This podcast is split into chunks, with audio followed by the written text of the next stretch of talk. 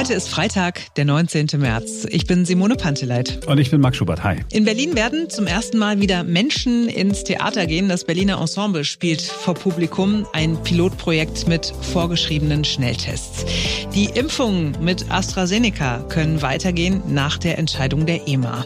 Und die Champions League Viertelfinalspiele werden ausgelost. Wir diskutieren äh, gleich mal einen Plan in Dänemark. Da gibt es bestimmte Viertel, die dort in offiziellen Texten Ghettos genannt werden. Ein Wort, das man in Deutschland hier nicht so gerne hört. Diese Ghettos sollen aufgelöst werden, Schritt für Schritt. In spätestens zehn Jahren soll es sie nicht mehr geben. Es geht bei uns außerdem um Dankbarkeit, die man nicht nur zeigen soll, sondern die man auch aufschreiben soll. Ja, zuerst aber sind wir dort, wo seit einem Jahr Menschen an ihre Grenzen gehen und auch über diese Grenzen hinausgehen, weil sie Leben retten wollen und müssen. Wir gehen auf die Intensivstation. Jetzt beginnt ein neuer Tag. Es sind Bilder gewesen, die uns im vergangenen Jahr zu Beginn der Pandemie alle ja, sehr geschockt und bewegt haben. Unzählige Covid-Patienten an Beatmungsgeräte angeschlossen und an alle Geräte, die die moderne Medizin heute zu bieten hat. Inzwischen sind das Bilder, die wir zwar irgendwie noch wahrnehmen, aber nicht mehr wirklich beachten. Es ist selbstverständlich geworden. Scheinbar selbstverständlich ist es auch, dass die Zahl der Menschen, die auf Intensivstationen liegt, sinkt und sinkt. Die Inzidenzzahlen steigen, steigt auch die Zahl der schweren Erkrankungen. Fragen, die wir uns alle stellen, aber vor allem natürlich auch die Menschen, die auf den Intensivstationen arbeiten, jeden Tag rund um die Uhr. Einer von ihnen ist Ricardo Lange, Intensivpfleger in Berlin. Er ist, ja, äh, werdet ihr gleich hören, ziemlich abgeklärt, sachlich, nüchtern. Hallo Ricardo. Hi. Du bist Intensivpfleger in Berlin. Ich habe aber gelernt, du bist nicht in einem Krankenhaus, sondern in mehreren. Wie kommt das dazu? Also ich bin gelernter Krankenpfleger mit Spezialisierung auf Intensivstationen und ähm, habe auch jahrelang in einer und der gleichen Klinik gearbeitet bis mir das dann irgendwann im privaten Leben zumindest zu viel wurde, diese ständige Einspringen und fast alle Wochenenden arbeiten. Und dann habe ich mal gehört, dass es so ein Konzept wie Leiharbeit auch in der Pflege gibt. Und jetzt arbeite ich quasi überall in Berlin und Brandenburg auf den Intensivstationen, wo Personalmangel herrscht und Not am Mann ist. Es herrscht ja wenn ich das richtig verstehe, fast überall Personalmangel, oder? Deswegen sind natürlich Intensivpflegekräfte äh, überall sehr gefragt. Ja, und deswegen greifen auch die Kliniken immer wieder auf solche Leiharbeitsfirmen zurück. Dann erzähl mir doch mal, wie waren denn die vergangenen Wochen? Also die, die Zahl der Neuinfektionen ist zurückgegangen. Auch die Zahl der Menschen, die in Krankenhäusern auf Intensivstationen lagen, hat sich das, hast du das auch genau so gemerkt, dass es entspannter wurde in den vergangenen Wochen? Also man muss sagen, dass im Vergleich zum Dezember und November die Zahlen schon rückläufig sind. Also im Dezember hatten wir das Problem, dass so viele Patienten auf die Intensivstationen die mit Covid waren, ähm, zugekommen sind. Man darf ja nicht vergessen, eine Intensivstation beherbergt ja noch andere Patienten. Und deswegen war es in vielen Kliniken notwendig, dass andere Abteilungen quasi zu einer provisorischen Intensivstation umfunktioniert wurden. Diese Abteilungen haben mittlerweile zum Teil ihren normalen Dienst wieder aufgenommen, sprich, die wurden wieder äh, zu ihrer alten Funktion umgebaut. Das merkt man schon. Also die äh, viele der Patienten sind leider auch verstorben. Also es ist jetzt nicht so, dass die Klinikbetten jetzt leer sind, weil die Patienten alle genesen nach Hause gegangen sind, sondern leider ist es so, weil es ja auch ja viele Ältere betraf, ja die Patienten halt verstorben sind und die Betten haben sich halt nicht mehr so schnell gefüllt wie im November, Dezember noch und deswegen ist die Lage jetzt im Vergleich zu diesen Monaten etwas entspannter, ja. Spürst du das auch selber, dass dein Arbeiten entspannter ist? Ja, also ich betreue ja immer drei Patienten, egal ob jetzt die Intensivstation überfüllt mit Covid-Patienten, sondern ich, also so viel vom Arbeitsaufwand her hat sich da nicht getan. Und es ist anstrengend. Genau, es ist immer noch anstrengend. Was ist das Anstrengendste? Ja, das Anstrengendste ist tatsächlich das permanente Tragen der Atemschutzmaske. Also wir in den Kliniken tragen ja FFP2 in der Klinik direkt. Und wenn wir am Covid-19-Patienten arbeiten, dann arbeiten wir mit einer FFP3-Maske. Diesen Masken tragen wir acht Stunden ohne Pause am Stück, es sei denn, man trinkt einen Schluck Wasser oder beißt von seiner Stulle ab. Und ähm, das ist natürlich ein bisschen problematisch, weil es ja auch eine anstrengende, körperlich anstrengende Arbeit. Und dieses permanente Atmen durch diese dichten Masken ist schon sehr anstrengend. Hinzu kommt noch, dass man ja ähm, bei jedem dieser Patienten in Vollmontur arbeitet, sprich man hat eine Haube auf, man hat Handschuhe an, man hat ein Gesichtsvisier auf und man hat noch einen wasserabweisenden Schutzkittel an, wo sich natürlich die Wärme und auch der Schweiß darunter staut und das ist schon körperlich sehr anstrengend. Also man geht oft mit Kopfschmerzen und Schwindel oftmals nach Hause. Wenn du mit äh, Freunden darüber redest, die sagen, boah, komm, ey, die sollen einfach mal wieder die Restaurants aufmachen, dann tragen wir halt alle Maske und nur wenn wir was essen, nehmen wir die ab. Sagst du, ja, kann ich verstehen, gehe ich mit? Oder bist du dann im Freundeskreis derjenige, der sagt, Leute, wenn ihr sehen würdet, was ich jeden Tag sehe, würdet ihr das alles nicht erzählen? Also man muss ja dazu sagen, ich bin ja immer zwei Personen in einer. Ich bin zum einen der Krankenpfleger, der auf Arbeit die ganzen Fälle sieht, ne, der sieht, was Covid macht, der sieht, äh, welche Komplikationen auftreten können. Viele reden ja immer von Tod und Beatmung, aber selbst äh, Long-Covid möchte ich nicht haben, ne? also dass man da so eine Langzeitfolgen hat. Und zum anderen bin ich aber auch der Mensch, der genau wie jeder andere, der nicht im Krankenhaus arbeitet, seine Freiheit zurück möchte, der sich wieder nach Sport sehnt und anderen äh, Aktivitäten, weil man ist ja auch zu Hause isoliert, ne? man äh, hält sich ja an die Maßgaben, man hat kaum Besuch oder eigentlich fast gar nicht. Und da ist natürlich immer so, ja, zum einen sagt man den Leuten dann, naja, du auf den Intensivstationen sieht so und so aus. Man versteht aber auch, dass die Leute, wie man ja auch selber Corona müde wird und dass sich jeder mittlerweile ja, zur Normalität zurücksehnt. Es ist ja jetzt ungefähr ein Jahr her, ne, als äh, die Pandemie sozusagen bei uns richtig zugeschlagen hat und wir in den Lockdown geschickt worden sind. Es gab keine Masken, es gab dies nicht, es gab das nicht. Die Ausstattung jetzt in Krankenhäusern ist besser? Also zum Anfang der Pandemie hatten wir ja tatsächlich das Problem, dass die Leute natürlich noch übervorsichtig waren. Die hatten Angst, alles war neu, Corona. Und da, deshalb kam es dazu, dass bei uns auf den Stationen und äh, generell in der Klinik wurden Atemschutzmasken geklaut. Es wurde sogar Desinfektionsmittel aus den Spendern entfernt und teilweise gegen Wasser wieder aufgefüllt, dass man es nicht gleich merkt. Das ist jetzt alles weg und auch ähm, die Masken sind jetzt, ich sage jetzt mal vorsichtig ausgedrückt, in ausreichender Zahl zur Verfügung. Warum vorsichtig ausgedrückt? Also wir müssen eine Maske, vielleicht zwei pro, pro Schicht tragen. Ich würde mir aber wünschen, dass man die häufiger wechseln kann, allein aus dem Aspekt, dass immer, wenn man sie auf und absetzt, ja, es zu einer Kontamination kommen kann und natürlich die Maske auch durch ja, die Atemluft feucht wird und dadurch ist es ja schwieriger, dadurch zu atmen. Genau. Die Patienten, die du gesehen hast in den vergangenen Monaten, in dem, in dem zurückliegenden Jahr. Ist es tatsächlich so, dass das vorwiegend Ältere waren? Also 80 plus, ist das so?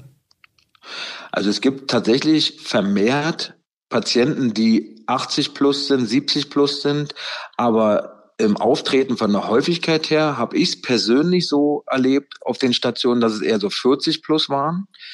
Ne? Also ist jetzt nicht, dass jetzt nur 80-Jährige da liegen, sondern auch ganz viele, die 40, 45, 50 waren. Und in selteneren Fällen natürlich auch, so wie jetzt zum Beispiel im aktuellen Fall, eine äh, unter 30-jährige, schwangere, nicht vorerkrankte junge Frau, ähm, wo wir das Kind schon sehr, sehr früh äh, holen mussten, damit wir sie quasi in Narkose und auf, legen können und auf den Bauch drehen konnten. Das sind dann natürlich immer so eine Fälle, die dann auch noch dazukommen. Sie sind nicht die Regel, aber sie kommen halt auch vor. Das heißt, alles das, was wir von Virologen hören, so ein Karl Lauterbach und äh, auch ein Christian Drosten werden immer wieder äh, kritisiert, sie würden Panikmache betreiben. Ist keine Panikmache. Also ich kann ja nur von mir ausgehen und sagen, was ich sehe. Also natürlich muss man schon sagen, dass ähm, das Risiko an einer schweren Covid-Erkrankung abnimmt, je jünger man ist. Das ist zumindest mein Eindruck. Ich bin jetzt kein Virologe oder kein, kein Fachmann auf diesem Gebiet, aber ich sehe die Patienten im Krankenhaus. Wie wird äh, die kommende Woche für dich aussehen? Musst du arbeiten? Ja, nächste Woche ähm, bin ich tatsächlich arbeiten. Habe meinen Dienstplan jetzt nicht im Kopf, aber ich weiß zumindest, in welcher Klinik ich bin. Ricardo, ich danke dir für das Interview. Wenn du einverstanden bist, lass uns doch in der nächsten Woche nochmal ähm, miteinander sprechen und gucken, wie sich das bei dir entwickelt hat, sozusagen, dass wir durch dich so ein bisschen den Blick in die eine oder andere Intensivstation bekommen. Ja, klar, sehr gerne doch. Wir sind jetzt bei einer Geschichte aus Dänemark. Die ist durch die Zeitung gegangen, weil vorgestern Abend der Guardian darüber geschrieben hat und äh, die Nachrichtenagentur AFP. Man kriegt ja sonst eigentlich nicht so mit, was in, in Dänemark so richtig passiert. Kleines Land, wir gucken ja nicht hin. Aber es ist eine Geschichte, an der wir uns alle reiben können und wahrscheinlich auch werden. Ihr werdet viele Parallelen zu uns in Deutschland entdecken. Die dänische Regierung will einen seit Jahren hart diskutierten Plan jetzt umsetzen. Dänemark will die Zahl der Zuwanderer in Stadtvierteln und Regionen beschränken, in denen die Armut besonders groß ist. Es klingt erstmal gar nicht so falsch, ne? Aber der Weg dahin fühlt sich sehr falsch an. Es geht nicht um alle Zuwanderer. Es geht nicht um Deutsche zum Beispiel, die nach Dänemark ausgewandert sind oder um die Zuwanderer aus Skandinavien oder Frankreich, sondern es geht explizit um, wie es auf Dänisch heißt, Ike Westli Invandra. Ich hoffe, ich habe es jetzt richtig gesagt. Mein Dänisch ist etwas eingerostet. Ähm, es geht um nicht westliche Einwanderer. Davon sollen maximal noch 30 Prozent in Vierteln leben, in denen die Armut, die Arbeitslosigkeit und die Kriminalitätsrate besonders hoch sind. Das klingt im Grunde äh, völlig vernünftig ne, Ghetto heißt das ja tatsächlich äh, in, in Dänemark offiziell noch in Texten. Es ist ja vernünftig zu sagen, okay, das kann doch wohl nicht wahr sein, dass Menschen da im Ghetto vor sich hin vegetieren. So ungefähr ist äh, das Bild. Wenn Menschen nur in ihren eigenen Blasen leben, schwächt das die Einheit. Da gilt der alte Leitspruch, jede Kette ist nur so stark wie ihr schwächstes Glied. Und das hat erstmal nichts mit Einwanderern zu tun. Beispiel wenn nur AfDler in irgendeinem Ort wohnen, können die von niemandem, äh, wenn man das so sagen will, das Licht der Erkenntnis gereicht bekommen. Äh, sie leben dann in dieser Blase, da entsteht nichts, was einen voranbringen könnte, weil nichts als Inspiration reinkommt. In der Wissenschaft heißt diese Blasenbildung in Wohnvierteln sozialräumliche Segregation oder man kann das auch plakativer formulieren, moderne Ghettoisierung. Der Begriff Ghetto meint er mehr als die schwarzen Ghettos in den USA oder die jüdischen Ghettos der Nazis. Es gibt auch reichen Ghettos, wo es natürlich keine finanziellen äh, Sorgen gibt. Also Armut ist ja was anderes, das ist dann eher intellektuelle Armut. Wir sind jetzt aber bei finanzieller Armut, denn ähm, diese darauf basierende moderne Ghettoisierung gibt es überall in der Welt und eben auch in dem ansonsten ja so schön beschaulichen Dänemark. Und da gibt es ein besonders krasses Beispiel. Das ist das Viertel Mjölnerparken in Kopenhagen. Ein soziales Wohnungsbauprojekt aus den 80er Jahren mit rund 600 Wohnungen, verteilt über mehrere fünfgeschossige Neubauten mit Parkanlagen drumherum. Eigentlich ganz hübsch. Die Mieten dort sind immer bezahlbar geblieben. Wer nicht viel Geld hatte, hat dort eine Wohnung äh, gefunden. Die Mieten in Kopenhagen sind nämlich horrend hoch. In den letzten 20 Jahren ist aus diesem Viertel ein Ghetto geworden. Hab's ja vorhin schon gesagt, Ghetto ist äh, dort ein amtlicher Begriff. Er soll allerdings jetzt gestrichen werden, weil man schon gemerkt hat, das löst zu viel Emotionen aus. Äh, jetzt soll es so was ähnliches wie Armenviertel heißen. 2500 Menschen leben in Mjölnerparken. Davon sind 98 Prozent Einwanderer oder Kinder von Einwanderern. 98 Prozent. Hm. Die meisten stammen aus dem Mittleren Osten und aus Afrika. Die Mehrheit hat keine Ausbildung oder keinen Schulabschluss oder nur das Grundschulniveau. Fast die Hälfte hat keine Arbeit und die, die eine haben, arbeiten im Niedriglohnsektor. Die Kriminalitätsrate ist, so wie man sich das klischeehaft vorstellt, exorbitant hoch. Die Verbrechensaufklärungsquote sehr niedrig, weil die Behörden einfach aufgegeben haben. Man akzeptiert da eine Parallelgesellschaft, wo eigenes Recht und Gesetz herrschen. Geht alles eigentlich gar nicht. Nee, es ist ein riesengroßes Problem, aber eine Quote für nicht westliche Einwanderer ist halt nichts anderes als Rassismus, ne? Denn es impliziert ja, dass alle, die nicht aus Ländern des Westens kommen, kriminell und ungebildet sind, wohingegen dem Norweger, dem Deutschen oder auch dem Franzosen eine Art Persilschein ausgestellt wird. Und es geht ja auch nicht um äh, künftige Maßnahmen, sondern die Politik will die Zahl der nicht westlichen Bewohner jetzt direkt reduzieren. Letztlich würde das bedeuten, dass Menschen zwangsumgesiedelt werden. Und das alles ist umso erstaunlicher, weil Dänemarks Regierungschefin, die Premierministerin Mette Frederiksen, eine Sozialdemokratin ist. Ja, sie hat die Pläne sogar noch ein bisschen verschärft, die von ihrer konservativen Vorgängerregierung vor einigen Jahren auf den Weg gebracht worden sind. Also das ist eine Besonderheit, ne, dass äh, eine linkere äh, Regierung an die Macht kommt und äh, eine solche ja, harte Politik für unsere Ohren zumindest einfach fortsetzt. Ja, man ähm, vergisst, wenn man so an, an Dänemark denkt, ne, so kleine rote Häuschen, äh, da ist die Ostsee, da ist die Nordsee, alles ist äh, schön beschaulich. Dieses Land hat die härteste Einwanderungspolitik Europas. Dänemark hat sich in den vergangenen Jahrzehnten zu einem Einwandererland entwickelt. Elf Prozent der sechs Millionen Einwohner sind nicht dort geboren. Und von diesen 660.000 Zuwanderern kommen rund zwei Drittel aus einem nicht westlichen Land, also aus Afrika, Asien, Mittel- oder Südamerika. Die Gesamtzahl der Einwanderer ist nicht das Problem sondern eben die Verteilung. Die meisten leben nun mal in den größeren Städten. Das ist überall so. Das ist auch bei uns in Deutschland so. Das ist äh, auf allen Kontinenten so.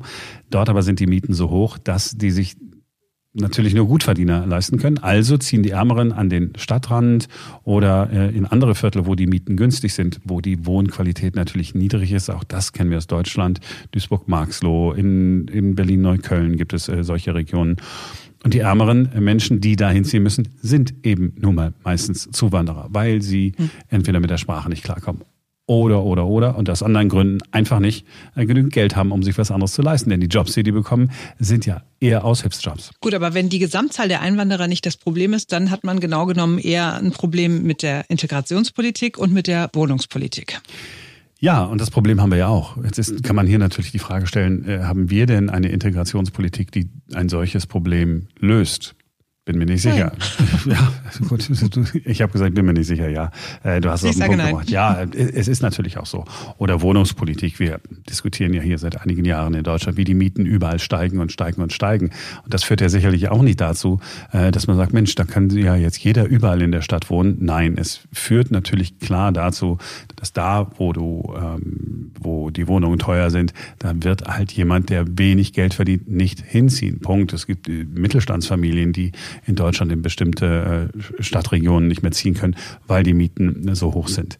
So, gehen wir nochmal zurück und gucken uns den Gesetzentwurf in Dänemark noch einmal an. Es gibt äh, konkret 15 Stadtteile, wo das neue Gesetz greifen soll. Ein Stadtteil gilt als ein Problemviertel, wenn zwei dieser vier Punkte erfüllt sind. Die vier Kriterien sind, mehr als 40 Prozent der Bewohner sind arbeitslos.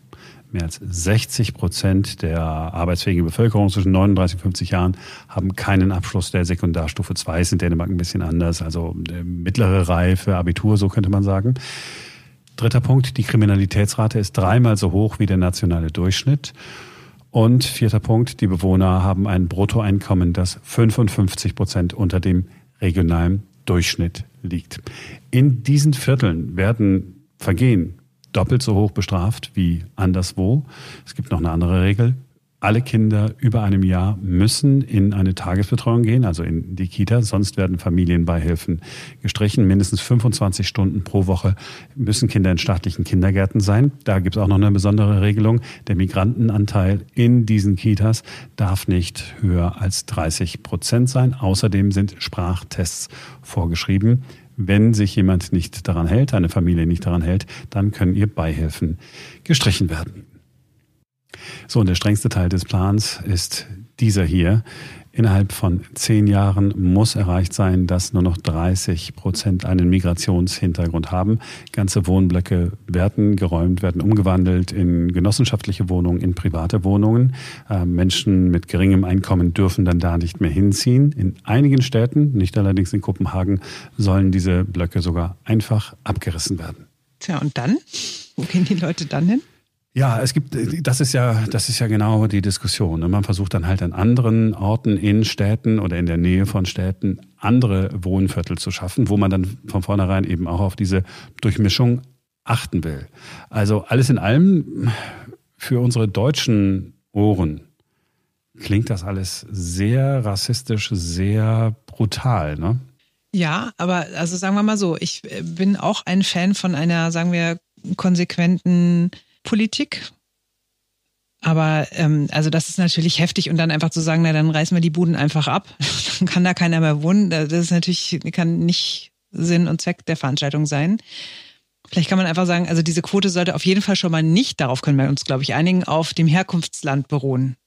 Also, sondern es hat was mit Schulabschluss, Ausbildung, Sprachkenntnis, Führungszeugnis, Einkommen und so weiter zu tun. Ja, man, man versucht das ja ähm, durch diese anderen Kriterien dann auch noch irgendwie so ein bisschen aufzudröseln, ne? dass man sagt, okay, der Migrantenanteil soll ja nicht überall äh, reduziert werden, sondern nur dort, wo es ein, wo es ein Problemviertel gibt. Also das Problem ist, dass wir hier in Deutschland natürlich sowas auch ewig, äh, ewig diskutieren. Wir, wir kennen diese Probleme, wir kennen diese Problemviertel, aber so richtig haben wir ja auch keine Lösung dafür. Ich weiß nicht, ich weiß wirklich nicht, ob das die richtige Lösung ist. Ich bin so, so ein bisschen hin und her gerissen. Was wir machen sollten, wir sollten in den äh, kommenden Tagen und Wochen uns mal Experten ähm, hier in Podcast einladen und mal gucken, welche Ideen gibt's denn da? Ja, also ich, das hm. muss ja nicht der klassische Sozialarbeiter sein, ähm, der immer mit denselben ähm, Ideen kommt, ohne dass das jetzt ein, das ein Vorwurf ist. Es könnte ja auch sein, dass es Regionen bei uns in Deutschland gibt, ähm, wo man das Problem in den Griff bekommen hat. Ich weiß nicht, ob das eine gute Lösung ist, die, die denen da angehen. Sie fühlt sich falsch an. Vielleicht ist sie trotzdem die richtige. Ich glaube, ich würde mir auf jeden Fall nochmal Länder angucken, die eine erfolgreiche Integrationspolitik haben. Also wenn du dir so ein Land anguckst wie Kanada zum Beispiel, das ist ja ein klassisches Einwandererland und äh, die kriegen das behaupte ich jetzt mal, auf jeden Fall besser hin als wir oder auch die Dänen. Und die sind schon sehr strikt auch so mit äh, Sprachtests und so weiter und so fort. Ne? Aber irgendwie habe ich das Gefühl, da läuft es besser. Also vielleicht gucken wir uns mal Länder wie zum Beispiel Kanada an. Was machen die besonders gut und was kann man sich von denen abgucken? Ist am Plan. Ich habe ja gestern aufgeregt hier im Podcast. Ja, ich bin inzwischen deutlich gelassener, äh, weil wir uns ja heute nicht mit allen möglichen Bedenkenträgern in Sachen Datenschutz herumärgern müssten. Und ähm, ich bin mir aber sicher, Simone, dass du ähm, wegen gestern willst, dass wir über Dankbarkeit sprechen. Ich soll sie Könnte aufschreiben, sein. ja, wegen dieser, dieser äh, Studie, die äh, Spiegel Online da veröffentlicht hat. Ja, ich finde die total spannend. Also in dieser Studie gab es hm. drei Probandengruppen. Eine Gruppe hat zehn Wochen lang Tagebuch darüber geführt, was an dem jeweiligen Tag gut gelaufen war, wofür die Leute dankbar gewesen sind. Die zweite Gruppe sollte aufschreiben, was voll schlecht gelaufen war, worüber man sich geärgert hat. Und die dritte Gruppe hat einfach neutral aufgeschrieben, was so passiert ist, also sowohl Gutes und Schlechtes. Und rausgekommen ist, die Leute, die das Dankbarkeitstagebuch geführt hatten, waren deutlich optimistischer lebensfroher als die Probanden der anderen beiden Gruppen. Und sie hatten, das finde ich total spannend, auch viel weniger körperliche Beschwerden, wie zum Beispiel Bauchschmerzen, Kopfschmerzen, Schwindelgefühl, Muskelverspannungen. Sie haben länger und besser geschlafen und sie sind seltener zum Arzt gegangen. Und sogar ihre Fitness war besser geworden. Sie haben deutlich mehr Sport getrieben als die Vergleichsgruppen. Also, was lernen wir daraus? Mhm. Es sind nicht die Glücklichen, die dankbar sind, es sind die Dankbaren, die glücklich sind und auch noch gesünder. Genau, du hast vergessen zu erwähnen, dass alle, die dieses Dankbarkeitstagebuch geführt haben, natürlich auch Multimillionäre geworden werden und sie nicht mehr wissen, wohin mit ihrem ganzen Geld. Ja, Bill Gates soll ja auch nur so erfolgreich gewesen sein, weil er ein Dankbarkeitstagebuch äh, geführt äh, hat. Nein, ist ja schon richtig. Also ja. Ich schenke dir als nächstes erstmal ein Tagebuch und dann musst du jeden Tag aufschreiben, wofür du dankbar bist. Und wir fangen jetzt mal direkt an. Ja, wir üben das jetzt mal mit der Dankbarkeit. Oh, bitte. Wofür bist du heute dankbar? Ich bin dankbar dafür, dass ich mich heute nicht ärgern musste. Aber das ist doch schon mal was, oder, oder was muss man, oder muss das was? Das ist schon mal nicht schlecht, genau. Oder ist das so Außerdem, diese Nummer, ich bin dankbar für jeden Apfel, den die Erde und Gott mir gegeben haben? Nee, ne? Das geht schon, also, sowas. Ich glaube, es sind die ganz banalen Sachen. Das kann sein, dass du dich freust, dass, äh, keine Ahnung, du noch Kartoffeln hast und heute nicht einkaufen gehen musst. Mhm. Oder dass Freitag ist, dass das Wochenende vor dir liegt und du entspannen kannst. Und ich zum Beispiel bin ganz speziell heute dafür dankbar, dass wir heute quasi äh, Goldene Hochzeit feiern. Das ist heute unser 50. Podcast, den wir aufzeichnen mit Ein neuer Tag. Oh mein Gott, und ich bin völlig unvorbereitet. Ich habe gar nichts, gar nichts vorbereitet. Keine, keine Blumen. gewusst. Ach Schatz, es ist okay. Also dann, was schenkt man sich denn? Also man schenkt sich gar nichts. Ne? Ach komm, dieser Podcast oh, ist doch Geschenk oh. genug. Also dann bin ich sehr dankbar, dass du das mit mir geteilt hast. Wofür seid ihr denn so dankbar? Ihr könnt uns gerne schreiben über podcast.einneuertag.com. Wir nehmen auch gerne Feedback entgegen. Also wenn euch irgendwas total nervt, ihr irgendwas total bescheuert findet, immer her damit. Und Lob und Kritik könnt ihr auch loswerden bei Apple Podcasts. Könnt ihr einfach eine Bewertung da lassen. Und wir freuen uns, wenn ihr uns auch weiterempfehlt. Genau, und ihr wisst, ähm, schlechtes Karma, wenn es weniger als fünf Punkte gibt. Also fünf Punkte bei Apple Podcasts entsprechen einer ganzen Woche Dankbarkeitstagebuch perfekt geführt. Gebe ich nur noch mal so mit. Da gibt es noch keine Untersuchung, ist so eine Schätzung äh, hier aus, äh, aus meinem Kopf, kommt die gerade eben so. Also jetzt ein schönes Wochenende. Morgen ist ein neuer Tag, am Sonntag ist auch ein neuer Tag, aber ein richtig schöner neuer Tag ist dann der kommende Montag.